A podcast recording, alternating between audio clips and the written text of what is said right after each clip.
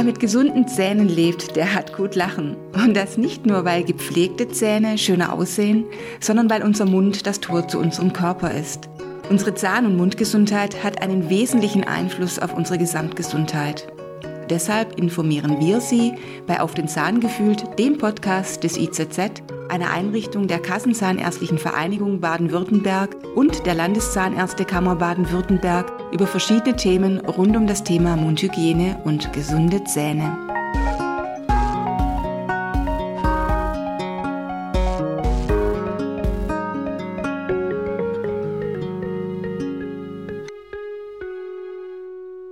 Wir begrüßen Sie zu einer neuen Folge unserer Podcast-Serie Auf den Zahn gefühlt. Heute geht es bei uns um das Thema Implantate und was geschieht, wenn unsere Zahnwurzeln durch schraubenförmige Metallstifte ersetzt und auf diesen neue Zähne fixiert werden.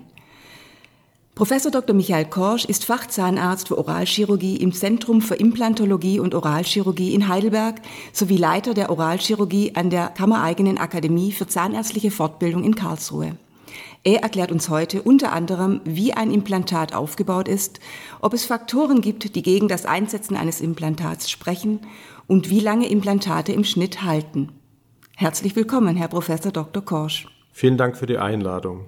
Herr Professor Dr. Korsch, Implantate, die gerne auch als unsichtbare dritte Zähne bezeichnet werden, ersetzen verloren gegangene Zähne. Die Ursachen für Zahnverlust sind ja doch recht vielfältig. Oder täusche ich mich? Welche Fälle behandeln Sie am häufigsten? Ist absolut richtig, was Sie sagen, dass die Ursachen sehr vielfältig sind. Vielleicht macht es Sinn, kurz einmal darzustellen, welche Ursachen es gibt.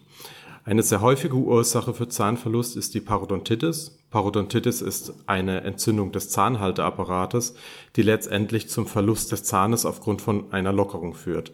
Das heißt, der Zahn selbst ist nicht beschädigt, aber der Zahnhalteapparat. Eine weitere sehr häufige Ursache ist Karies. Karies ist eine bakterielle Erkrankung, die dazu führt, dass der Zahn an einen Defekt der Zahnhartsubstanz hat. Und wie muss sich ein Laie nun ein Implantat vorstellen? Unseren Visualisierungsmöglichkeiten mit dem Medium Podcast sind zwar einige Grenzen gesetzt, doch könnten Sie dennoch versuchen, uns den Aufbau zu beschreiben?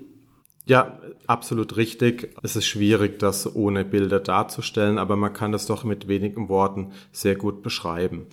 Das eigentliche Implantat das ist eine Schraube aus Reintitan und diese entspricht der Zahnwurzel. Es ist eben nicht so, wie viele denken, dass das Implantat der ganze Zahn letztendlich ist, sondern das Implantat ist letztendlich nur die Zahnwurzel. Auf diese wird dann eine Zwischenstruktur aufgeschraubt, ein Zwischenaufbau und auf diesem wird dann letztendlich der Zahnersatz fixiert. Der kann sowohl verschraubt als auch zementiert sein. Was der Patient letztendlich sieht, ist nur das letzte, der Zahnersatz. Der Patient wird nie das Implantat sehen, weil dieses im Knochen ist, von Schleimhaut zusätzlich umgeben.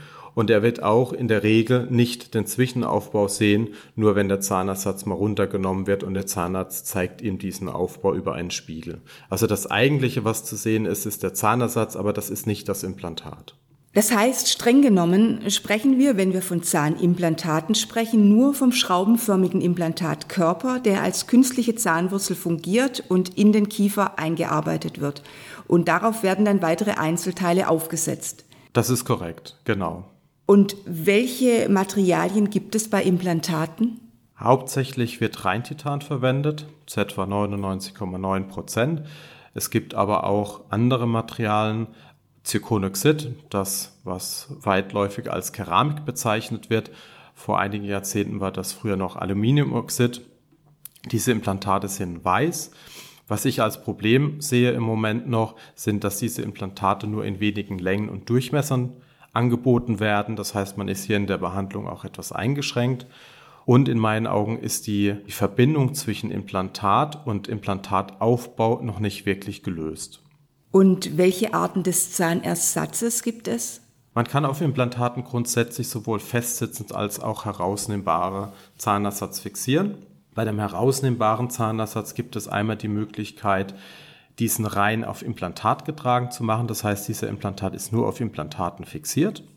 Dann gibt es noch Hybridprothesen. Das heißt, der Zahnersatz ist sowohl auf Zähnen als auch auf Implantaten fixiert. Es gibt dann verschiedene Halteelemente, noch mit denen dieser Zahnersatz mit dem Implantat verbunden werden kann, also fixiert werden. Zum einen Druckknöpfe, das ist die günstigste, aber auch primitivste Möglichkeit der Verankerung. Dann gibt es Doppelkronensysteme, das sind zum einen Teleskope und auch Konusse und auch Stegprothesen. Festsitzender Zahnersatz, gerade bei Einzelimplantaten ist das in der Regel die Einzelkrone. Wenn man zwei, drei Implantate nebeneinander hat, dann kann auch auf diesen festsitzend eine Brücke eingegliedert werden oder das sogenannte All-on-Four-Konzept, bei dem ein kompletter Kiefer durch diesen Zahnersatz ersetzt wird. Das heißt, auf vier Implantaten ist ein Zahnersatz festsitzend versorgt und ersetzt dann den kompletten Kiefer eben. Lassen sich verlorene Zähne generell durch ein Implantat ersetzen oder gibt es Fälle, bei denen Sie auch aufgrund Ihrer Expertise abraten würden? Grundsätzlich ist der Einsatz von Implantaten möglich. Wir haben heute sehr viele Möglichkeiten, verlorenen Knochen oder fehlende Zähne zu ersetzen. Da haben wir fast unbegrenzte Möglichkeiten. In meinen Augen gibt es einige wenige Ausschlusskriterien. Das ist zum einen die Mitarbeit des Patienten. Wenn der Patient eben nicht bereit dazu ist, entsprechende Mundhygiene zu betreiben, entsprechend den Empfehlungen des Zahnarztes, des Chirurgen zu folgen, dann ist das natürlich keine Basis, auf der man eben gemeinsam eine Behandlung durchführen kann. Natürlich muss eine vorhandene Parodontitis auch behandelt sein, ja.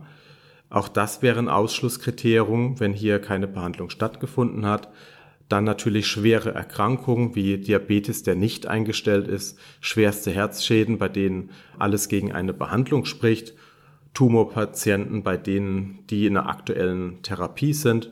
Und Bisphosphonate in meinen Augen sollten auch hier nur von einem Spezialisten behandelt werden, weil hier doch einige Probleme auftreten können, wenn hier nicht sachgemäß vorgegangen wird.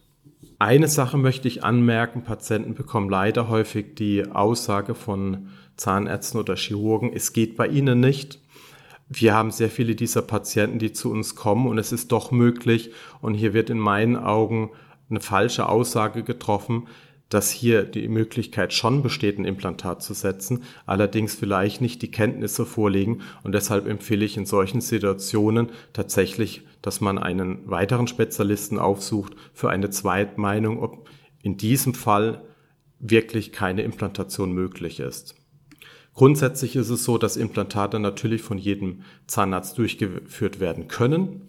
In komplexen Situationen ist es allerdings so, dass der Zahnarzt selbst abschätzen muss, ist das in meinem Bereich noch, kann ich diesen Eingriff so durchführen oder arbeite ich hier in diesem Fall mit einem Kollegen zusammen, der den komplexen Teil durchführt und der Zahnersatz letztendlich vom überweisenden Zahnarzt durchgeführt wird.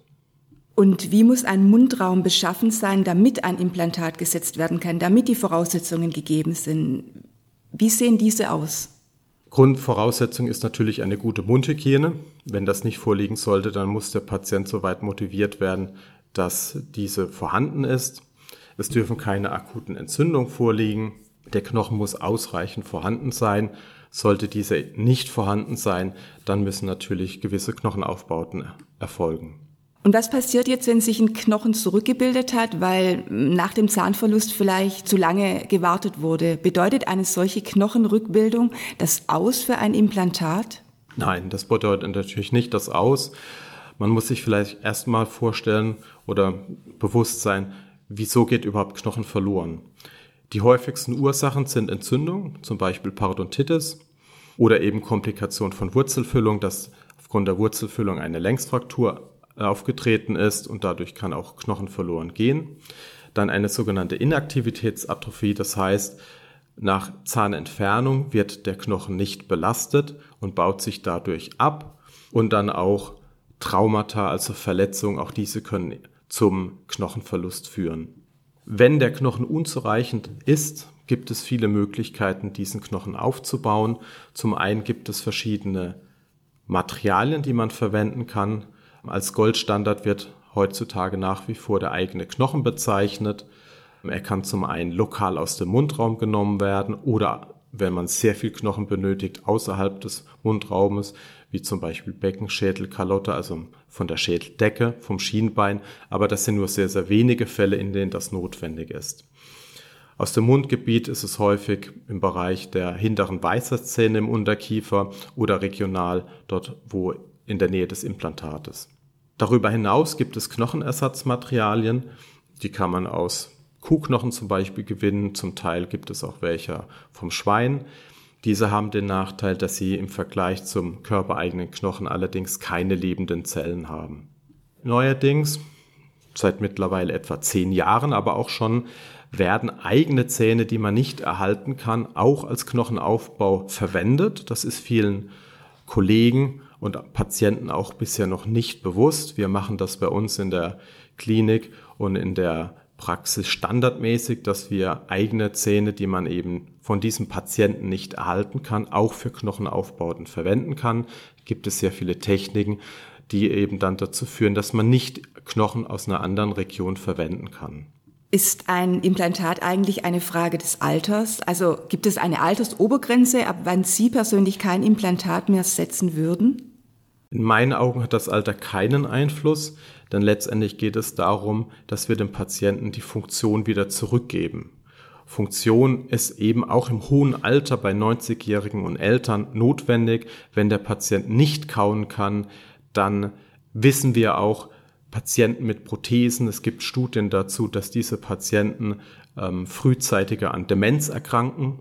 Natürlich ist die Nahrungsaufnahme deutlich schlechter und auch gerade im hohen Alter, wenn gewisse Funktionen nachlassen, ist auch das Essen gemeinsam mit Enkeln, mit Familie, hat einen sehr hohen sozialen Stellenwert und das müssen wir diesen Patienten auch wieder zurückgeben, wenn da der Wunsch besteht. Also eine Altersbegrenzung nach oben gibt es nicht.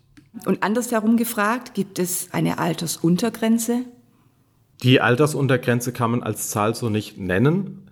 Wenn das Körperlängenwachstum noch nicht abgeschlossen ist, besteht das Risiko, wenn man ein Implantat setzt, dass dieses in dieser Position, wie man es eingesetzt hat, bleibt, aber die Gewebe, die Zähne außenrum weiter wachsen, sodass dieses Implantat dann letztendlich mit seiner Krone dann verkürzt ist.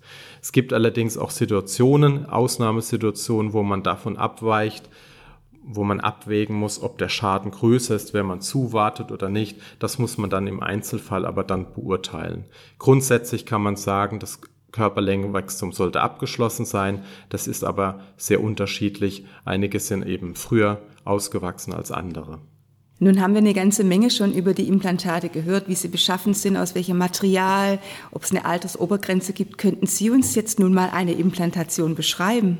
Grundsätzlich muss man entscheiden, auch den Zeitpunkt der Implantation. Es gibt die Möglichkeit einer Sofortimplantation. Sofortimplantation heißt, der Zahn wird entfernt und direkt in der gleichen Sitzung wird das Implantat eingesetzt. Eine andere Möglichkeit ist die Spätimplantation, das heißt, der Zahn wird gezogen und einige Monate später wird das Implantat eingesetzt. Das sind die Möglichkeiten, die man beim Einzelzahn hat, aber wir können auch komplette Kiefer ersetzen, wie schon erwähnt, das sogenannte All-on-4-Konzept. Das heißt, wenn ein Patient zahnlos ist oder eine drohende Zahnlosigkeit hat, dann können diese nicht erhaltungsfähigen Zähne entfernt werden. Es werden vier Implantate eingesetzt und auf diesen vier Implantaten kann man dann einen festsitzenden Zahnersatz eingliedern. Zur Spätimplantation vielleicht noch, je länger man wartet, der Zeitpunkt also zwischen Zahnentfernung und Implantation führt, wie zuvor schon erwähnt, zu dieser sogenannten Inaktivitätsatrophie. Das heißt, durch fehlende Belastung des Knochens, zahnähnliche Belastung geht dieser verloren und dann muss man in einigen Situationen dann auch eben, weil man zu lange gewartet hat, einen Knochenaufbau machen. Das hört sich jetzt für mich doch etwas schmerzvoll an. Was tut man denn für eine schmerzfreie Behandlung? Was wir bei uns machen, ist, dass die Patienten zum einen vor dem Eingriff eine Schmerztablette nehmen, eine halbe Stunde vorher. Gibt es auch Studien dazu, die belegen, dass dies tatsächlich einen Einfluss hat, dass die Spritze dadurch länger und auch tiefer wirkt. Natürlich eine Anästhesie. Bei komplexen Fällen gibt es auch die Möglichkeit der Vollnarkose. Die Schmerzen sind in der Regel relativ überschaubar bei Einzelimplantaten ohne Knochenaufbau. Es gibt es sehr viele Patienten, die gar keine Schmerztabletten nehmen oder nur ein, zwei. Bei komplexen Knochenaufbauten, da nehmen die Patienten etwas mehr Schmerztabletten, aber die Schmerzen sind grundsätzlich überschaubar. Was bei komplexen Knochenaufbauten in der Folge passieren kann, sind Schwellungen, die in der Regel circa eine Woche anhalten können. Und mit wie vielen Sitzungen muss eine Patientin insgesamt rechnen? Lässt sich hierzu etwas sagen? Also auch das ist davon abhängig, was für eine Art der, des Eingriffes durchgeführt wurde. Bei der Sofortimplantation, sprich Zahn raus, in der gleichen Sitzung wird das Implantat eingesetzt und dann kann am gleichen oder am Folgetag ein Zahnersatz eingesetzt werden. Genauso bei diesem All-on-4-Konzept, bei dem eben die Zähne alle entfernt wurden. Vier Implantate werden eingesetzt zum Ersatz eines kompletten Kiefers. Das wäre ein operativer Eingriff. Was dann noch ist in der Folge, sind dann eben Nachkontrollen. Ja, dass die Nähte entfernt werden, aber das rein operative ist letztendlich nur ein einziger Eingriff. Eine andere Situation ist, wenn wir einen Zahn entfernen müssen und dieser dazu geführt hat, dass ein deutlicher Knochenabbau vorliegt, dann macht man in den meisten Situationen erst einmal die Zahnentfernung, zu einem späteren Zeitpunkt, in der Regel so zwei, drei Monate später, den Knochenaufbau und dann eine Zeit später das Implantat. Es gibt aber auch viele Situationen, wo man Knochenaufbau und Implantat in einem Eingriff machen kann. Das heißt, in diesen Situationen hat man zwei bis drei Eingriffe, das wäre die Zahnentfernung, der Knochenaufbau mit oder ohne Implantat und dann die Kontrollen. So, nun ist mein Implantat eingesetzt und die Phase der Heilung ist vollzogen. Wie lange darf ich mich nun an meinem Implantat erfreuen? Wichtig zu wissen ist, dass für die Langzeitprognose des Implantates man selbst als Patient sehr viel tun kann. Natürlich bei schlechter Mundhygiene ist die Prognose ungünstiger. Patienten, die rauchen, auch hier wissen wir durch viele Studien, dass Rauchen sehr viel Einfluss hat auf den Knochen um das Implantat. Das kann zur Entzündung führen. Patienten, die nicht rauchen, haben deshalb ein geringeres Risiko, dass ein Implantat verloren gehen kann. Parodontitis, eine unbehandelte, führt zu einem sehr hohen Risiko und aber auch eine vorhandene Parodontitis, die behandelt ist, erhöht auch das Risiko. Die Studienlage zeigt uns, dass nach zehn Jahren, je nach Studie, die Erfolgsprognose bei 96, 97 Prozent liegt. Nach 20 Jahren liegt es so um die 90 Prozent Erfolgsrate. Das heißt, so viele Implantate sind noch im Mund. Gibt es denn dann besondere Zahnpflegemittel, die ich einsetzen kann, um mein Implantat ganz besonders gut zu pflegen? Letztendlich sollten es die gleichen Zahnpflegemittel sein wie für die eigenen Zähne auch. Das heißt Zahnbürste, Zwischenzahnraumbürsten und Zahnseide. Man muss keine, in meinen Augen, keine weiteren Dinge verwenden. Und kann es dann trotz aller Pflege und auch regelmäßiger PZR, also professioneller Zahnreinigung dennoch dazu kommen, dass der Körper auf den Fremdkörperimplantat reagiert? Der Körper reagiert eigentlich nicht auf das Implantat selbst als Fremdkörper, sondern wenn eine Komplikation auftritt, dann handelt es sich in aller Regel um eine bakterielle Entzündung. Diese kann zum Knochenabbau führen. Wenn man diese Probleme, also eine Entzündung frühzeitig erkennt, dann kann man auch diese Probleme rechtzeitig in den Griff bekommen. Deshalb ist es auch hier sehr wichtig, dass regelmäßige Nachkontrollen beim Zahnarzt stattfinden. Können Sie uns zum Schluss noch etwas zu den Kosten eines Implantats sagen, auch wenn es natürlich von Fall zu Fall sicher Unterschiede gibt? Mit welcher Summe muss man pro Zahnimplantat in etwa rechnen? Das ist natürlich auch sehr davon abhängig, welche Maßnahmen insgesamt getroffen werden müssen. Bei einem Einzelimplantat kann man davon ausgehen, dass dieses etwa 2000 bis 2200 Euro kostet, wenn kein größerer Knochenaufbau notwendig ist. Plus die Krone, die auf dieses Implantat kommt. Muss man an diesem Implantat einen größeren Knochenaufbau machen, Richtung Kieferhöhle oder verbreitern, dass man Knochen verpflanzen muss, da muss man etwa davon ausgehen, dass hier die Kosten bei zwischen zweieinhalb und 3000 Euro liegen für Implantat mit Knochenaufbau plus die Krone. Bei der Implantatkrone muss man circa kalkulieren etwa 1500 Euro. Beim Kassenpatienten, beim gesetzlich versicherten Patienten werden circa 500 Euro hiervon bezuschusst. Aber etwa mit 1500 Euro muss man damit rechnen, je nachdem, wie auch die Krone hergestellt wird. Es gibt Kronen, die sind einfach teurer in der Herstellung. Da können die Kosten etwas darüber liegen. Bei dem Order-4-Konzept, sprich vier Implantate zum Ersatz alle Zähne eines Kiefers muss man etwa rechnen zwischen 15 und 20.000 Euro pro Kiefer. Hier ist der Zahnersatz mit inkludiert in diesen Kosten. Um allerdings eine klare Aussage treffen zu können, muss man in den meisten Fällen dreidimensionales Röntgenbild machen. Hier kann man dann ganz genau beurteilen, wie ist die Knochensituation, ist genügend Knochenhöhe und Breite ausreichend, welche Maßnahmen sind notwendig.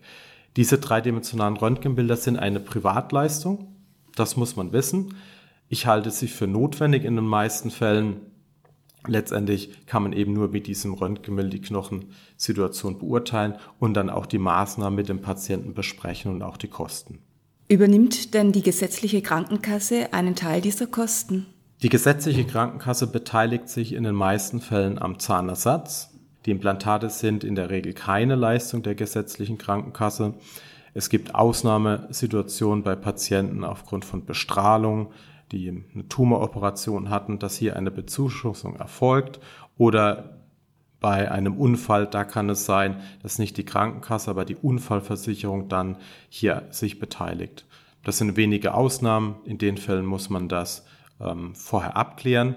Was keine Ausnahme ist, dass, der, dass eine Prothese keinen guten Halt hat. Das ist keine Ausnahmeregel. Immer wieder locken ja All-Inclusive-Angebote, vor allem auch aus dem Ausland. Wie sind Ihre Erfahrungen damit? Ähm, was sollte hierbei beachtet werden? Für den Patienten ist natürlich die Qualifikation des Behandlers nicht beurteilbar.